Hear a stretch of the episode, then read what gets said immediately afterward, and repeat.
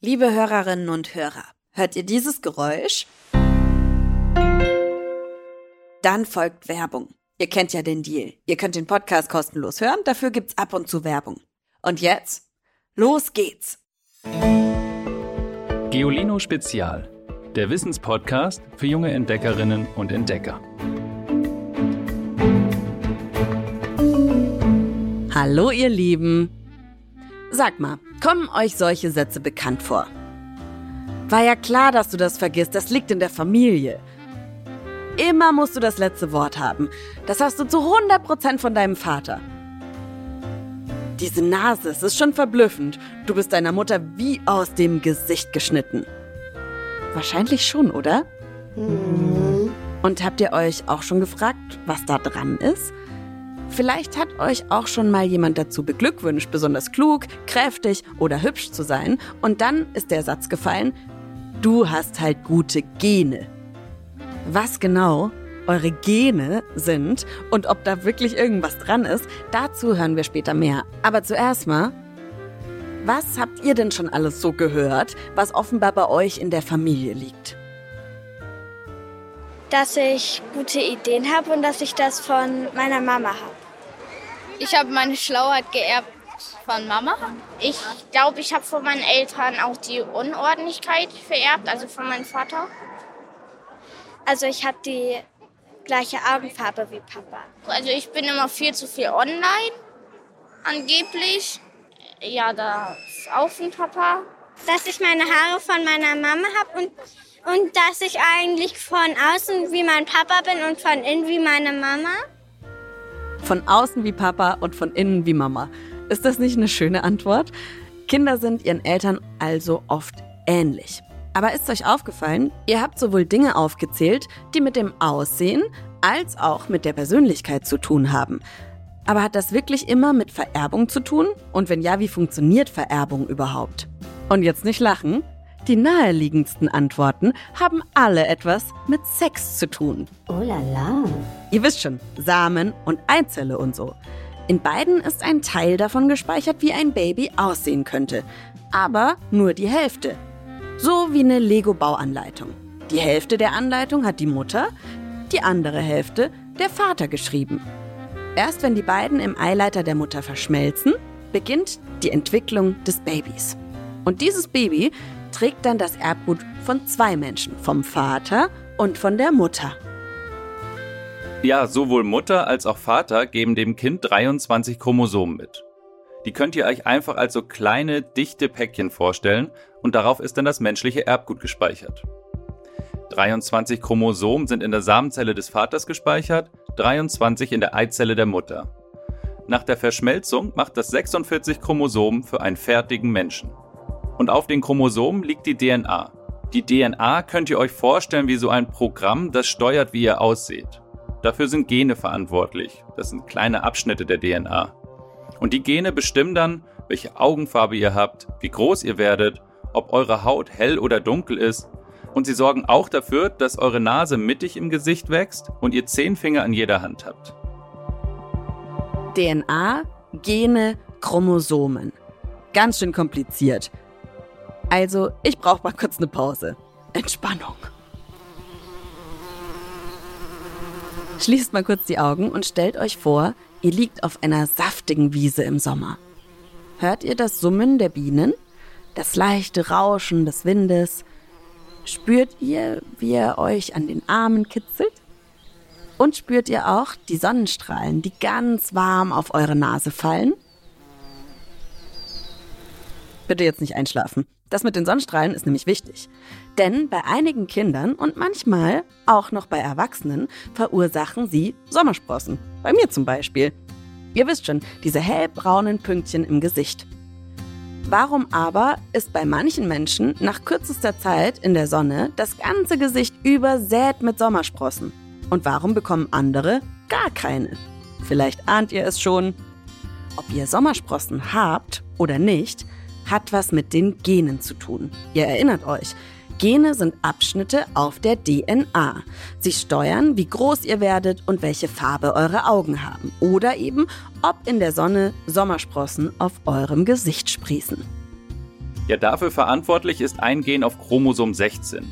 Wenn es wie gewöhnlich funktioniert, produziert es einen dunklen Farbstoff. Er gibt unserer Haut und unseren Haaren die Pigmentierung. So ist unsere Haut vor schädlichem Sonnenlicht geschützt. Denn so wichtig es ist, dass ihr genügend Sonne tankt, so gefährlich können ihre Strahlen sein. Wenn es euch geht wie mir, dann bekommt ihr nämlich ganz, ganz schnell Sonnenbrand in der Sonne. Das ist nicht nur schmerzhaft, sondern auch gefährlich. Mit jedem Sonnenbrand steigt die Chance, an Hautkrebs zu erkranken. Darum immer gut eincremen und am besten im Schatten bleiben. Für kurze Zeit schützt euch der Farbstoff vor den gefährlichen Sonnenstrahlen, dank dem Gen, das es herstellt. Was aber geschieht, wenn dieses Gen dann aber an wenigen Stellen anders aufgebaut ist? Dann, ja, dann entstehen Sommersprossen. Nicht jeder Mensch hat die gleichen Gene, sonst wären wir auch alle gleich groß, hätten die gleiche Haarfarbe, die gleiche Nasenform. Von jedem Gen gibt es deshalb verschiedene Variationen. Die unterscheiden sich nur in Kleinigkeiten, so wie die Wörter Sarg und Gras. Die bestehen aus genau den gleichen Buchstaben, aber je nachdem, ob man sie vorwärts oder rückwärts liest, haben sie ganz andere Bedeutung. Und wenn wir jetzt an unsere Gene denken, genügen ganz winzige Verschiebungen, dass ein neuerer, viel hellerer Farbstoff hergestellt wird. Es gibt also ein Gen, das die Herstellung von Farbstoffen unter der Haut steuert. Je nachdem, welche Genversion ihr habt, ist der Farbstoff dunkler oder heller. Der hellere Farbstoff schützt viel schlechter vor der Sonne. Um trotzdem bestmöglichen Schutz zu haben, produziert der Körper richtige Melaninhaufen. Für uns als Sommersprossen sichtbar. Es gibt also so etwas wie ein Sommersprossengen. Voll cool, oder?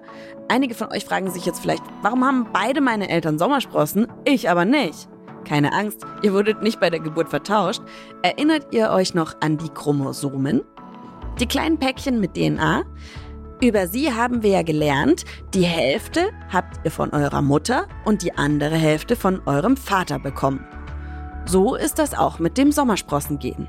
Ihr alle tragt deshalb zwei Sommersprossengene in euch. Eines von Mama und eines von Papa. Brauchen tut ihr aber nur eins davon und deshalb wird eines der Gene einfach überschrieben. Oder anders gesagt, ein Sommersprossengen setzt sich gegenüber dem anderen durch.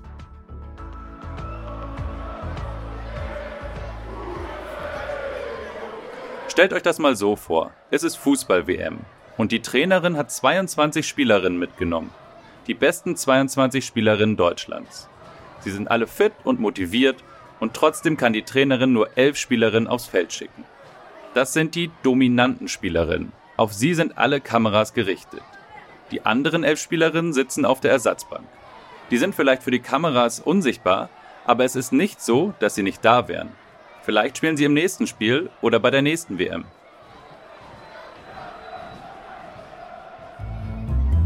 So ähnlich funktioniert das auch bei den Genen.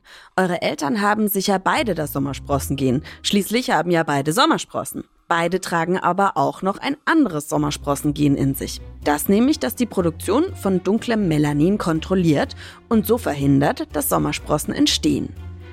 Bei deiner Mutter und deinem Vater ist diese Variante des Gens aber ausgeschaltet. Es ist quasi die Spielerin auf der Ersatzbank. Zufälligerweise geben jetzt aber beide Eltern das Ersatzbankgen an dich weiter. Und nun schlägt sein großer Moment. Bei dir wird das Gen eingewechselt. Und deshalb hast du keine Sommersprossen, obwohl beide deiner Eltern welche haben. Nicht immer läuft das mit den Gen und Chromosomen so übersichtlich ab wie bei den Sommersprossen. Oft sind es ganz verschiedene Gene, die darüber bestimmen, wie wir aussehen. Oft ist es auch Teamwork. Dann ist das Merkmal der Mutter und das des Vaters gemeinsam aktiv. Die Augenfarbe ist so ein Beispiel. Da gibt es ja von richtig dunklen, fast schwarzen Augen bis hin zu strahlend klar blauen ganz viele verschiedene Möglichkeiten. Grüne Augen zum Beispiel geben uns oft einen Hinweis, dass sich die Augenfarbgene der Eltern gemischt haben. Fast wie bei einem Maler, der auf einer Farbpalette die Farben anrührt. Bei mir ist es übrigens so, ich habe rote Haare und meine Eltern haben beide keine roten Haare. Da kann man auch denken, bin ich jetzt vertauscht. Aber auch das rothaarige Gen lässt sich ganz schnell überschreiben von anderen. Also bei der Haarfarbe ist es ähnlich wie bei den Sommersprossen. So, jetzt wissen wir alles, was es über Vererbung zu wissen gibt. Alles, was ihr seid, seid ihr wegen eurer Gene. Egal, was ihr denkt und tut, alles ist schon in euren Genen festgeschrieben. Also, bis zum nächsten Mal. Ich freue mich auf euch. Tschüss! Nee, halt, halt, halt, halt. So einfach ist das mit der Vererbung natürlich nicht. Wäre ja auch traurig, wenn euer ganzes Leben von Geburt an vorbestimmt wäre. Erinnert ihr euch an die Antworten der Kinder am Anfang dieser Folge? Da haben wir gehört, dass auch Dinge wie Unordentlichkeit in der Familie liegen können. Aber denkt ihr wirklich, es gibt ein Gen für Unordentlichkeit? Irgendwie schwierig, sich das vorzustellen, oder? Ein Mädchen hat außerdem gesagt, es sei von außen wie sein Papa und von innen wie die Mama. Was bedeutet das? Offenbar gibt es noch ganz andere Formen der Vererbung. Die möchte ich euch natürlich auch nicht vorenthalten. Die erste ist die Epigenetik. Ihr merkt schon, auch im Wort Epigenetik steckt das Wort Genetik drin. Das kleine Wörtchen Epi kommt aus dem Griechischen und bedeutet so viel wie außerhalb. Also ist Epigenetik grob gesagt sowas wie die Vererbung, die außerhalb der Gene, außerhalb der DNA stattfindet. Bei der Epigenetik schalten die Zellen verschiedene Gene an und aus. Stellt euch das ein bisschen vor wie eine Computertastatur. Gewisse Tasten sind gedrückt, andere nicht. Erst die Tastenbefehle machen es möglich, dass aus der einen Zelle eine Hirn, eine Herz oder eine Hautzelle entsteht. In den letzten Jahren haben Forschende entdeckt, dass die Epigenetik bei der Vererbung auch ein Wörtchen mitspricht. Wir alle lernen verschiedene Berufe entwickeln eigene Hobbys, ernähren uns auf unterschiedliche Art und Weise. Unsere Umwelt beeinflusst uns und unsere Zellen. Es gibt Hinweise darauf, dass Eltern Eigenschaften wie Musikalität oder gesunde Ernährung an ihre Kinder vererben, ohne dass es dafür DNA bräuchte. Ja, und leider gibt es das auch für weniger schöne Sachen. Also von Hungersnöten betroffene Menschen bekommen oft schwere Krankheiten und das liegt daran, dass der Körper keine überlebenswichtigen Nährstoffe mehr bekommt. In den Zellen Betroffener kommt es deshalb zu kleinsten chemischen Veränderungen und die beschädigen die Zelle. Und was gruselig daran ist, diese Schäden schleichen sich ins Erbgut ein. Das führt dazu, dass Kinder, Enkelkinder und so weiter von Menschen, die unter einer Hungersnot litten, selbst anfälliger sind, ebenfalls zu erkranken, obwohl sie selbst genug zu essen haben und gesund leben. Unsere Zellen erinnern sich, was ihnen im Verlauf des Lebens so alles geschieht. Und diese Erinnerungen vererben die Zellen dann an die Nachkommen, im Guten wie im Schlechten. Ein bisschen so wie bei einem neuen Smartphone, auf dem schon viele tolle Apps vorinstalliert sind, aber leider auch ein paar Viren.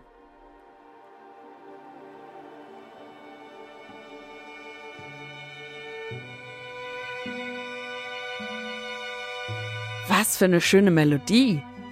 Vielleicht habt ihr auch eine Freundin oder einen Freund, die oder der super gut Geige oder Schlagzeug spielt. Dann fragt ihn oder sie doch mal, ob die Eltern auch so musikalisch sind. Gut möglich ist es. Vielleicht haben sie ihrem Kind die Freude an der Musik über die Epigenetik weitergegeben. Denkbar ist auch eine weitere Form der Vererbung. Sie heißt ganz einfach Lernen.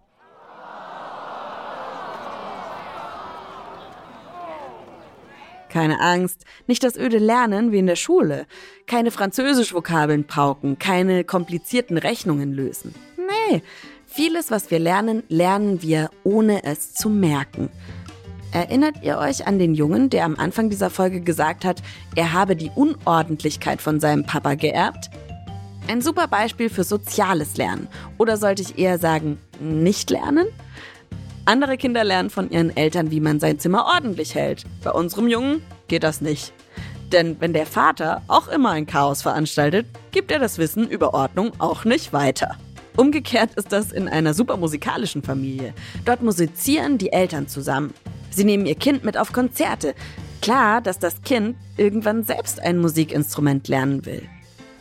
Ob das jetzt hauptsächlich an der Evi-Genetik liegt oder daran, dass das Kind einfach mit sehr viel Musik aufwächst, schwierig zu sagen. Wahrscheinlich ist es eine Mischung aus beidem. Jedenfalls kann das eine Erklärung sein, weshalb es Familien gibt, die sich über Generationen mit dem Gleichen beschäftigen. Vielleicht sagt euch der Name Johann Sebastian Bach ja was.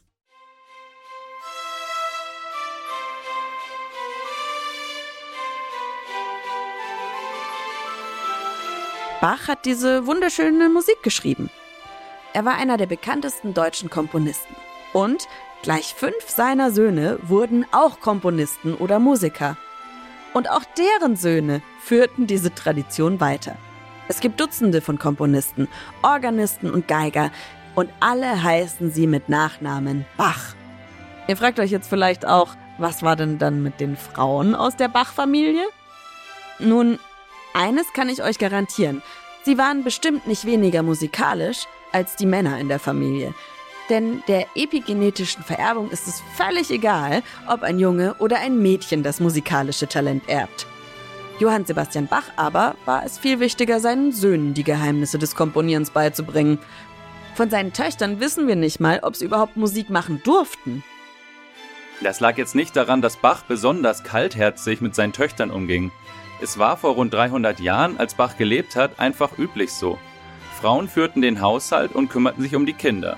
Musizieren war Männersache. Ihr seht also, nur weil einem Menschen eine Begabung vererbt wird, heißt das leider noch nicht, dass sie sich auch entfalten kann. Bachs Töchter mögen noch so viel musikalisches Talent gehabt haben, ihr Vater hatte nur Augen für seine Söhne. Immerhin, das Frauenbild ist heute ein anderes, denn die Menschen haben sich weiterentwickelt. Stellt euch mal eine Bäuerin im Mittelalter vor. Die hat das Feld noch mit Pflug und Ochse bearbeitet, anstatt mit Traktor und Mähdrescher. Die Kühe hat sie noch von Hand gemolken und nicht mit der Melkmaschine. Und wenn sie im Morgengrauen aufgestanden ist, hatte sie kein Handy, das sie weckte. Sie hat sich nach dem Hahnenschrei oder dem Läuten der Kirchenglocken gerichtet.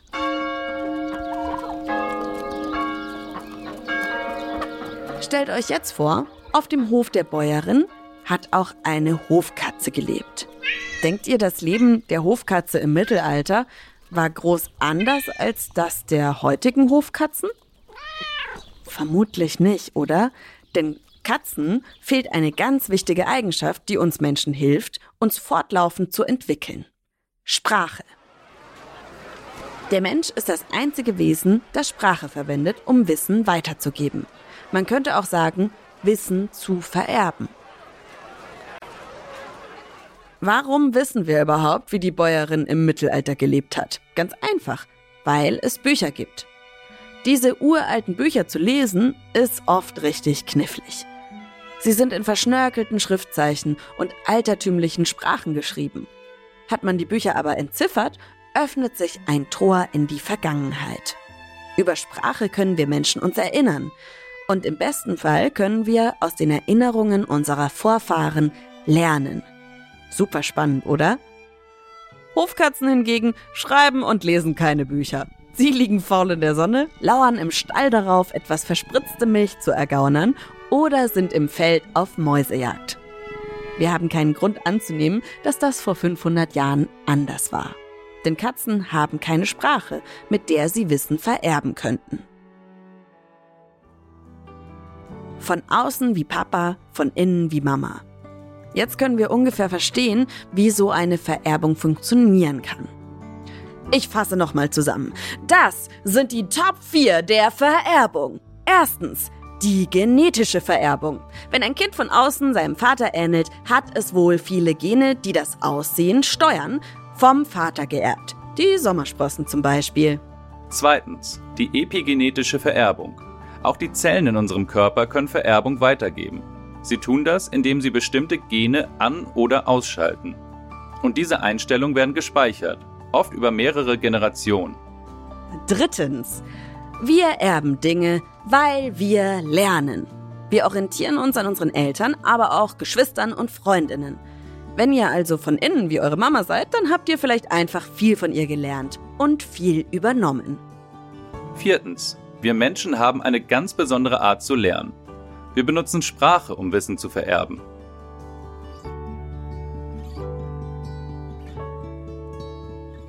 Eines ist dabei ganz wichtig, ihr Lieben. Diese vier Formen der Vererbung arbeiten immer alle gleichzeitig. Wie in einer gut geölten Maschine. Deshalb ist es wahnsinnig schwer zu sagen, was ihr von wem und wann geerbt habt. Gewisse Dinge wurden euch sicher über die Gene mitgegeben. Andere Dinge aber habt ihr selbst erworben. indem eure Zellen von eurer Umwelt beeinflusst wurden. Indem ihr viele Dinge von euren Mitmenschen gelernt habt. Ja, sogar das Hören dieses Podcasts beeinflusst eure Vererbung. Denn vielleicht denkt ihr jetzt anders über Vererbung nach als noch vor dieser Folge. Ihr habt quasi neues Wissen über Sprache geerbt. Wenn das nächste Mal also jemand zu euch sagt, du bist halt ganz wie deine Mama, dann könnt ihr jetzt antworten, kann schon sein, dass ich viel von ihr habe, aber längst nicht alles. Ich überlege, ich glaube, ich würde es auch wirklich ganz einfach und nochmal sagen, so, in der letzten Folge habe ich es euch schon gefragt, heute frage ich es euch nochmal, wollt ihr mir ein bisschen was über eure Geschwister erzählen? Ich will wissen, wie das bei euch so war und dann erzähle ich auch ein bisschen mehr von mir. Schickt uns eine Sprachnachricht an 0160 351 9068. Und dann könnt ihr Teil dieses Podcasts werden. Ist doch auch geil, oder? Auch richtig geil, mega geil, würde ich sagen, ist der Witz der Woche. Was macht man mit einem Hund ohne Beine? Um die Häuser ziehen. Folgt unserem Podcast, schaltet wieder ein, wenn die nächste Folge kommt und liked und teilt und was weiß ich was. Erzählt euren Freunden, eurer Familie von diesem Podcast. Da freuen wir uns riesig. Mein Name ist Ivy Hase und an dieser Folge haben mit mir gearbeitet unser Sprecher Tim Pomarenke. Das Skript kommt diesmal von Reto Heimann. Vielen Dank dafür. Mit dabei war natürlich auch wie immer Christian Schepsmeier und Alexandra Zebisch in der Audioproduktion. Schaltet in zwei Wochen wieder ein. Ich freue mich auf euch. Tschüss! Noch mehr Geolino für zu Hause? Schaut einfach unter geolino.de slash spezial.